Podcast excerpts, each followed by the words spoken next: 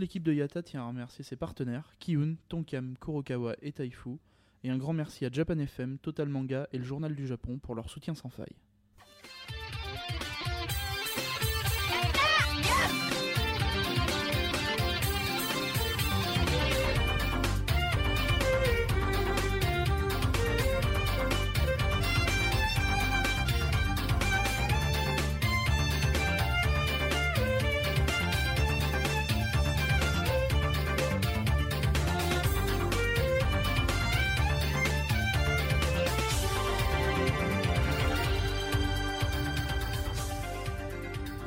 Kambawa Retour Japan 2014, jour 9.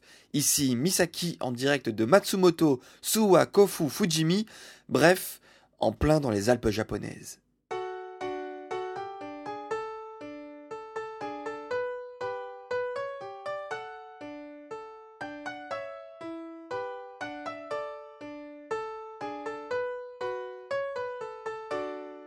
Aujourd'hui, c'est une journée un peu différente euh, des précédentes, euh, un peu plus relax, euh, surtout pour moi, puisqu'il n'y avait rien à préparer au niveau programme.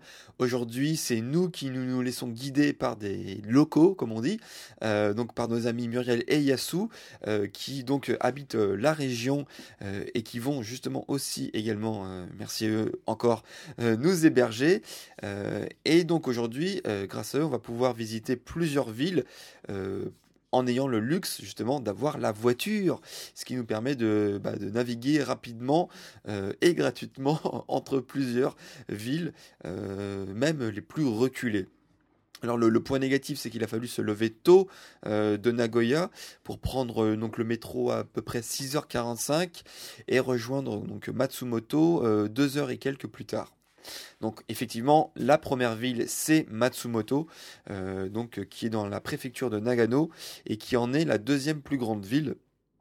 Euh, donc la première étant bien, évidemment Nagano, euh, la capitale de la préfecture, qu'on avait déjà vu il y a deux ans assez rapidement, mais on avait vu également un petit village à côté, Yamanouchi, là où il y avait les, les fameux singes des neiges qui se baignaient dans le onsen.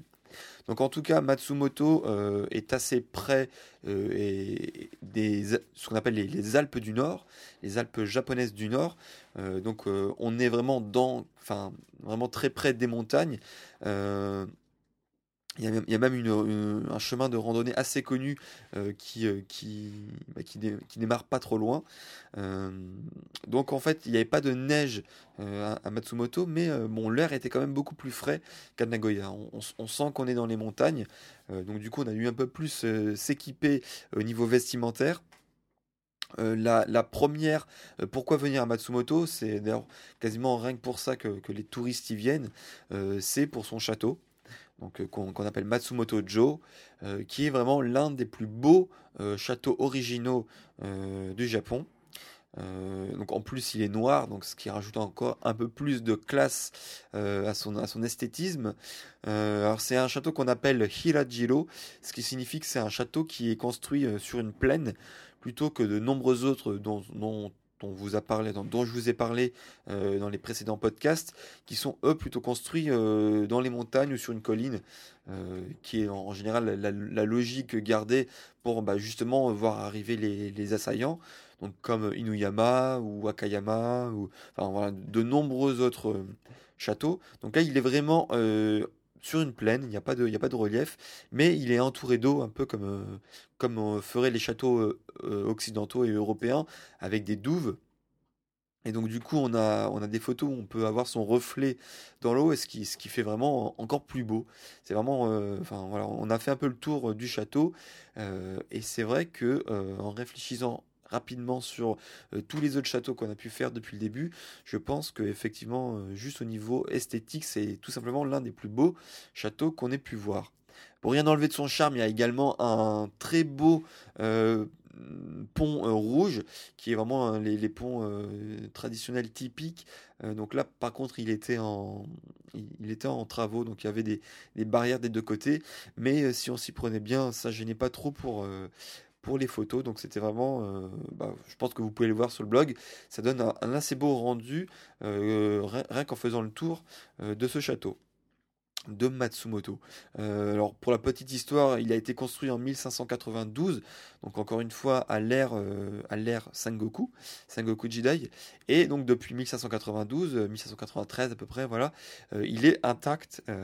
donc enfin, le, bâtiment qui reste aujourd'hui est intact, donc ce qui fait, comme je vous l'ai dit dans l'intro, un des plus vieux et plus beaux châteaux d'origine intacts au Japon. Donc ils ne sont, que quatre avec Himeji, Ikone et Inuyama. donc il faut d'autant plus que ça les, mettre en avant parce qu'ils ont, ont, vraiment un charme complet. donc ce qui veut quand on parle de châteaux originaux, on parle à, chaque fois de châteaux en bois. Donc les quatre châteaux qui sont intacts, ils sont tous en bois. Ce qui veut dire que bah, à l'intérieur, c'est vraiment que du bois, il n'y a pas de béton, il n'y a pas d'ascenseur. Et en général, surtout sur les derniers étages, les, les, marches sont vraiment des, des marches de malade.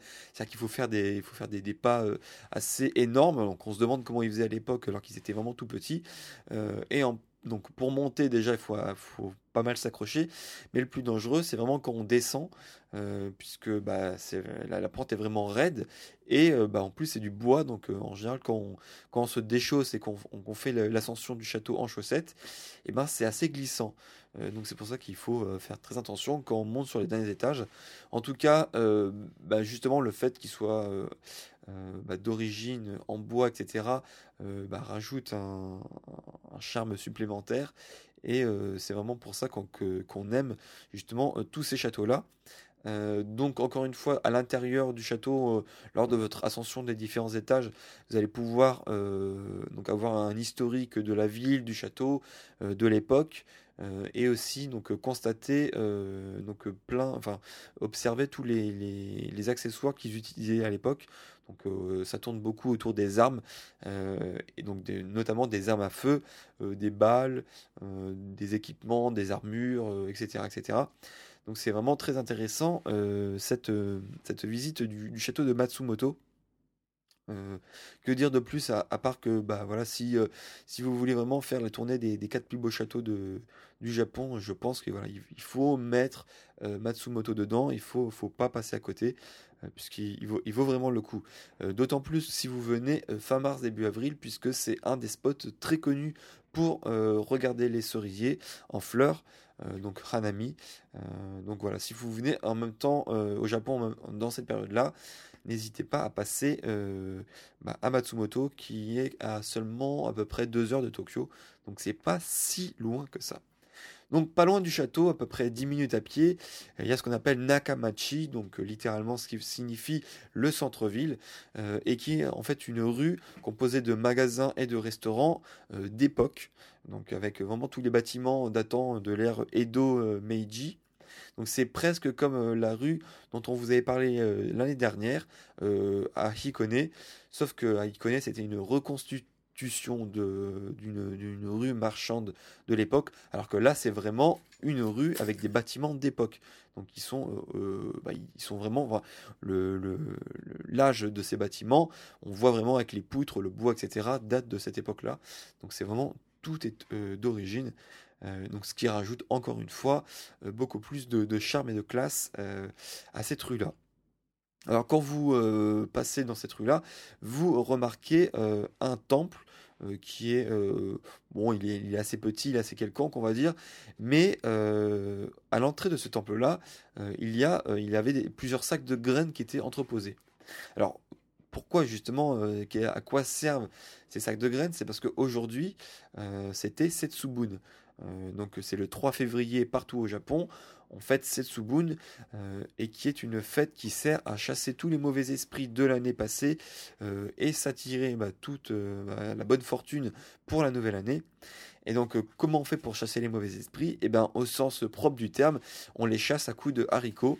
donc, dans, dans, les fêtes, donc de plus en plus maintenant, il y a des événements qui sont organisés dans les temples. Donc avant c'était plutôt une fête chez euh, qu'on fêtait chez soi. Donc dans les temples en gros bah il y a des euh, il y a des gens qui se déguisent en oni donc euh, dans les, démons les mauvais esprits japonais. et donc là les enfants ou, les adultes hein, mais c'est aussi beaucoup d'enfants qui, qui, font ça. Donc ils, chassent les mauvais esprits dès, donc de l'année passée en lançant littéralement donc des, des, haricots sur les, ces, ces fameux démons là. Et ensuite, donc une fois qu'on a bien tabassé Léonie, on, enfin, il est de tradition de manger le même nombre, euh, de manger autant d'haricots euh, que son âge. Donc, par exemple, voilà, si on a 10 ans, on mange 10 haricots. Si on a 20 ans, 20 haricots, etc. etc. Euh, donc la, la tradition ne s'arrête pas là, puisque en plus de ces haricots-là, il faut également donc, à la base, ça, venait plutôt du Kansai, mais ça s'est répandu euh, plus ou moins maintenant dans, tout le Japon. Il faut également manger ce qu'on appelle des heiho-maki, donc autrement dit des longs et gros maki, euh, donc les, fameux sushi maki, donc les, les, euh, sushis, comment on dit, cylindriques avec, avec l'algue de mori tout autour. Donc là, ceux-là, ils sont, sont beaucoup plus grands et gros que ceux dont vous avez l'habitude de manger dans dans les restaurants japonais. Euh, donc ceux-là, en fait, ils sont en vente principalement. Euh, je ne sais pas s'ils sont en vente toute l'année, mais en tout cas, euh, pendant la période de Setsubun, ils sont en vente dans tous les combini. Vous pouvez en, trouver, il n'y a pas de problème. Et donc, en fait, ils sont, sont vraiment tellement longs et grands que il est bien spécifié que dans la tradition, il faut bien manger en une seule bouchée. Enfin, en tout cas, le, diamètre en une seule fois et pas grignoter. donc, c'est c'est assez compliqué pour les enfants. Euh, mais euh, donc il faut manger en une seule bouchée et sans s'arrêter et sans parler. Et le comble, qu'on va très loin dans, le respect de la tradition, c'est qu'il faut manger en, regardant dans une, dans une direction bien précise euh, et une direction qui change tous les ans. Et donc cette année, c'était est-nord-est. Donc voilà, il faut euh, prendre sa boussole, regarder le est-nord-est, prendre son maquis, hop, le manger euh, pour compléter la tradition complète du Setsubun. Donc euh, ça c'était dans la rue Nakamichi. Euh, donc je vous ai dit qu'il y avait euh, des boutiques et également des restaurants. Donc on en a profité pour manger dans un restaurant donc autour de, ce quartier traditionnel. et il faut savoir que à Matsumoto et plus généralement dans la préfecture de Nagano, la spécialité ce sont les soba. Enfin une des spécialités ce sont les soba. donc les soba c'est un des types de nouilles en fait qui sont très consommé au Japon. Et donc on a été dans un restaurant euh, qui lui aussi est très vieux, euh, puisqu'il date de plus, de plus de 100 ans. Donc ça se voit à sa devanture, à son bois, à son propriétaire, euh, et également à, sa, à son poste de télé et de radio qui doit, qui doit dater des années 50, hein, puisqu'ils étaient encore avec un bouton où il faut tourner pour capter les, les chaînes. Donc c'est vraiment tout, tout faisait vieux et traditionnel dans ce restaurant-là. Et donc on a pu manger euh, donc les fameux soba euh, spécialité de, de, Matsumoto et qui étaient vraiment euh, bah, bon il, en avait il avait plein. Donc nous on, a pris des types enfin on a, pris il y avait les types chauds qui baignent dans un bouillon. Après il y a les types froids on vous sert sur une sorte de, paille de bambou et ensuite que vous trempez, euh, un peu comme, les tsukemen, dans, dans un bol de, soja, dans lequel on peut rajouter euh, du wasabi euh, traditionnel aussi. C'est-à-dire que c'est pas, ça va pas être l'espèce de, de, mixture wasabi dont on peut vous servir dans, dans des restaurants style bah, les, kaiten sushi. Là, c'est vraiment le vrai wasabi, la racine qu'on vous amène. et, donc, on vous amène la racine plus euh, la râpe. Et donc après, c'est à vous donc justement de râper euh, le wasabi. donc là, il fait, vraiment très pur, très, euh, très fort et il est surtout très bon comme ça. et donc tout ça, ça donne vraiment un, très bon repas. la spécialité donc de la préfecture de Nagano. Ensuite, on a pris un peu la voiture pour rejoindre la ville de Suwa. Euh, donc Suwa, donc là c'est un peu plus en altitude. Et donc du coup là pour la première fois de la journée on a et la première fois du séjour également on a croisé la neige. Donc là il y avait vraiment pas mal de neige. Euh, enfin c'est rien à côté de, ce qui nous attend je pense dans, quelques jours euh, du côté de Hokkaido. Mais là c'était vraiment c'était quand même un événement en soi de croiser pour la première fois de la neige et donc Suwa, c'est aussi, enfin il n'y a pas grand-chose à voir dans cette ville-là, mais c'est surtout très connu pour ce qu'on appelle le Suwa Taisha, autrement dit littéralement le grand sanctuaire de Suwa. Et c'est un vieux sanctuaire de plus de 1200 ans. c'est tout simplement l'un des plus anciens sanctuaires existants au Japon. pour vous dire, il est même mentionné dans le Kojiki. donc le Kojiki qui est le plus ancien écrit japonais existant encore de nos jours. Euh, dans lequel on rajoute, on raconte euh, la formation de, bah, des îles du Japon, la formation du pays du Japon, la formation, euh, enfin, et tout, ce qui concerne aussi la croyance avec les multiples dieux, etc., etc. Donc c'est un des, écrits les plus importants du Japon. C'est, limite un peu notre Bible à nous, mais c'est vraiment très très très ancien et très, très important pour, pour l'histoire tout simplement du Japon. Donc le Suwa Taisha, euh, c'est vraiment un, sanctuaire très euh, traditionnel. Euh, il fait vraiment très typique. Il est, il, est à l'écart de la ville, il est en pleine montagne.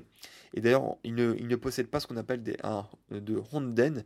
Donc d'habitude, c'est le, bâtiment dans lequel on, expose en fait, il y a une statue en fait du kami qui est vénéré, du dieu qui est vénéré dans ce sanctuaire.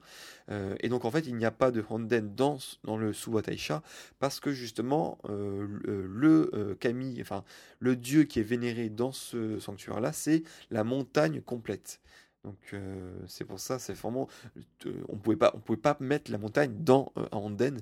Euh, donc c'est pour ça qu'il n'y a pas de, de, bah, cette pièce-là dans ce sanctuaire-là.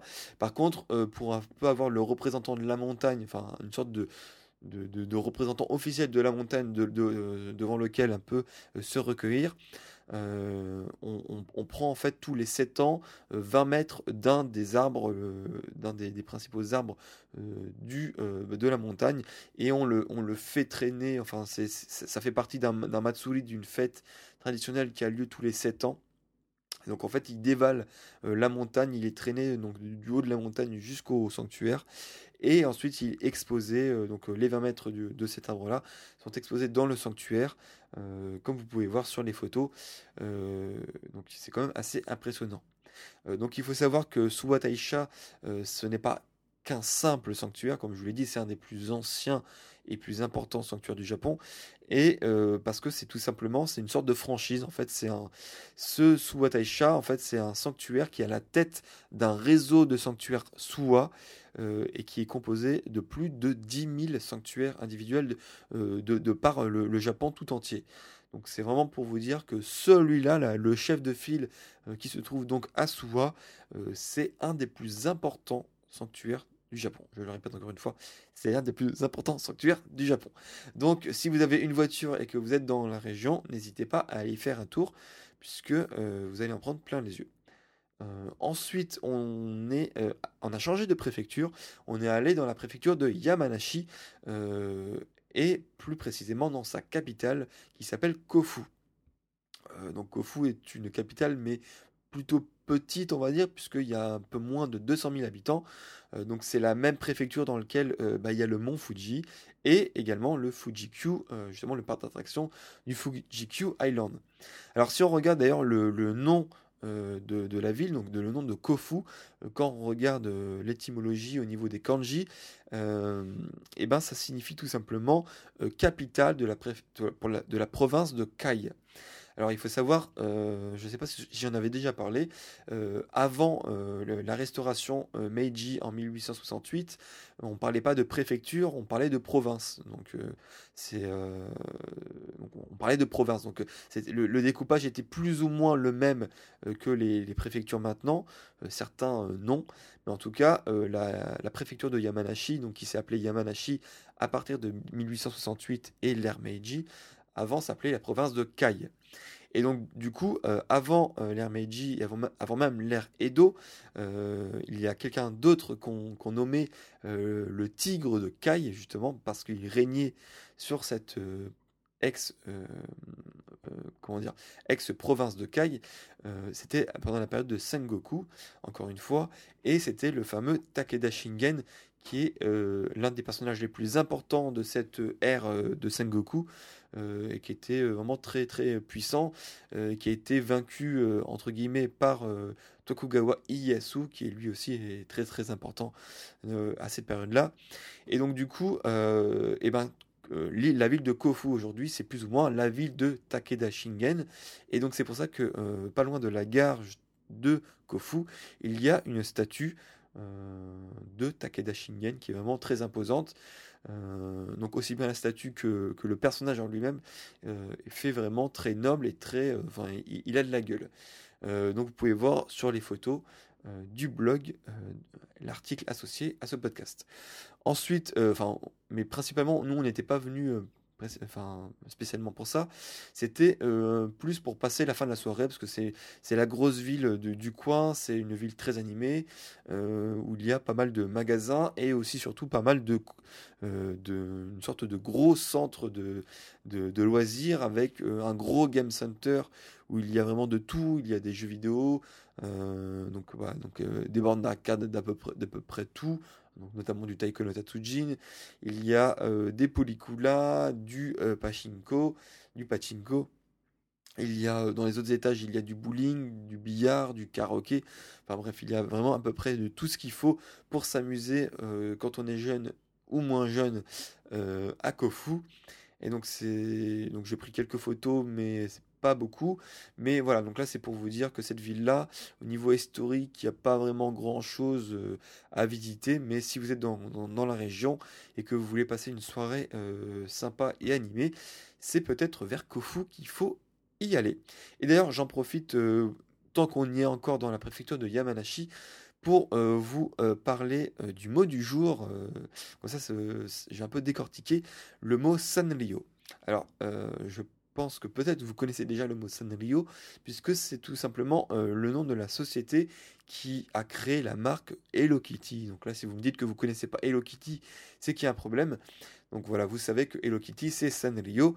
Et euh, Sanrio, qu'est-ce que ça veut dire? Eh ben en fait, derrière le mot Sanrio, il y a un véritable sens, euh, puisque, alors, quand on regarde le mot, euh, la préfecture Yamanashi, donc c'est composé des, kanji Yama et Nashi, mais euh, donc ça c'est que une des lectures euh, de, ces deux kanji, puisque principalement en japonais on a deux types de lectures, on a ce qu'on appelle le on yumi et le kun yumi, donc en, gros la lecture d'origine chinoise et la lecture d'origine japonaise, et donc Yamanashi c'est la lecture japonaise, mais quand on lit en chinois, eh ben Yama, donc montagne se lit aussi San, c'est pour ça que le mont Fuji se dit Fuji-san.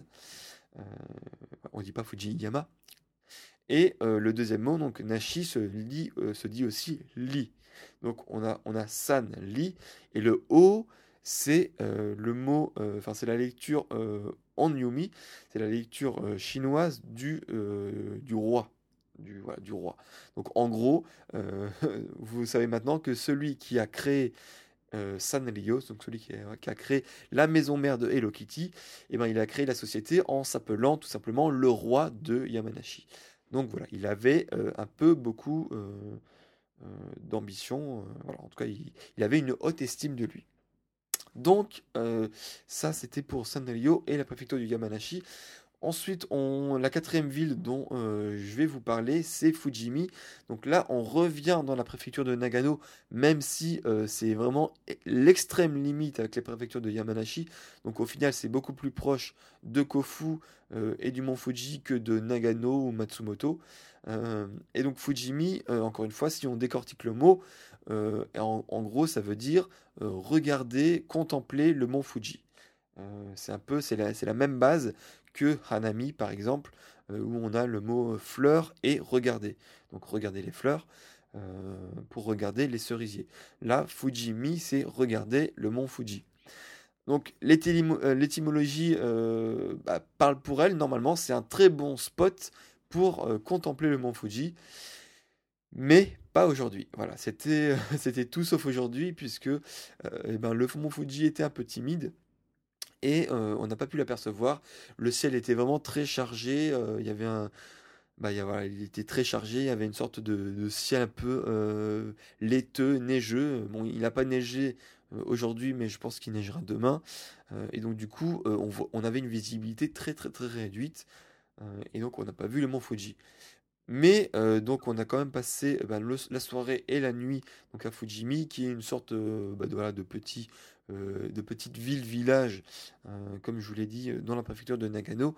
Et donc ce qui était très bien, c'est qu'on a pu tester cette fois-ci véritablement ce qu'on appelle le kotatsu. Donc le kotatsu, c'est une sorte de petite table dans laquelle il y a une couverture qui dépasse et qui est alimentée électriquement ou euh, avec des bouillottes euh, plus ou moins manuelles pour euh, se réchauffer au Japon. Donc j'ai pas pris de photo potable de, du kotatsu, mais si vous tapez kotatsu sur Google Images, vous verrez ver- vraiment à quoi ça ressemble. En tout cas, c'est quelque chose de très agréable. Vous passez la soirée dessus, vous mettez vos jambes sous la table, la couverture, et là, ça chauffe véritablement très très très bien. Et on peut s'endormir très facilement sous un kotatsu. Donc euh, attention euh, avec euh, la, la- la pro- la production de, ce que vous avez à faire si vous rentrez sous un kotatsu. Donc voilà, ça c'était un peu pour la journée d'aujourd'hui avec quatre villes différentes, Matsumoto, Suwa, Kofu et Fujimi. Donc autour de la, préfecture de Nagano et de Yamanashi. Mais en tout cas, on était vraiment en plein dans les Alpes, dans les Alpes japonaises. Fujimi était à peu près à 1000 euh, mètres d'altitude. Donc c'est vrai que c'est pour ça aussi que normalement c'est un très bon spot euh, pour voir le mont Fuji. Euh, et que pas loin il y a des pistes de, ski, euh, etc. Donc c'est vraiment, on est, on était vraiment dans les montagnes japonaises. Donc voilà, ça c'était la dernière chronique de, de l'île Honshu. Et donc dès demain, on commence le périple vers Hokkaido, donc euh, l'île la plus au nord du Japon, où il va, euh, il va faire très très très très très très très froid, où il y aura beaucoup de neige normalement, et euh, où pour y parvenir, on va prendre, on va mettre à peu près 10 heures de train demain. Donc voilà, il va falloir quand même s'occuper. Voilà. Sur ce, je vous souhaite une bonne soirée et je vous dis à demain. Sayonara.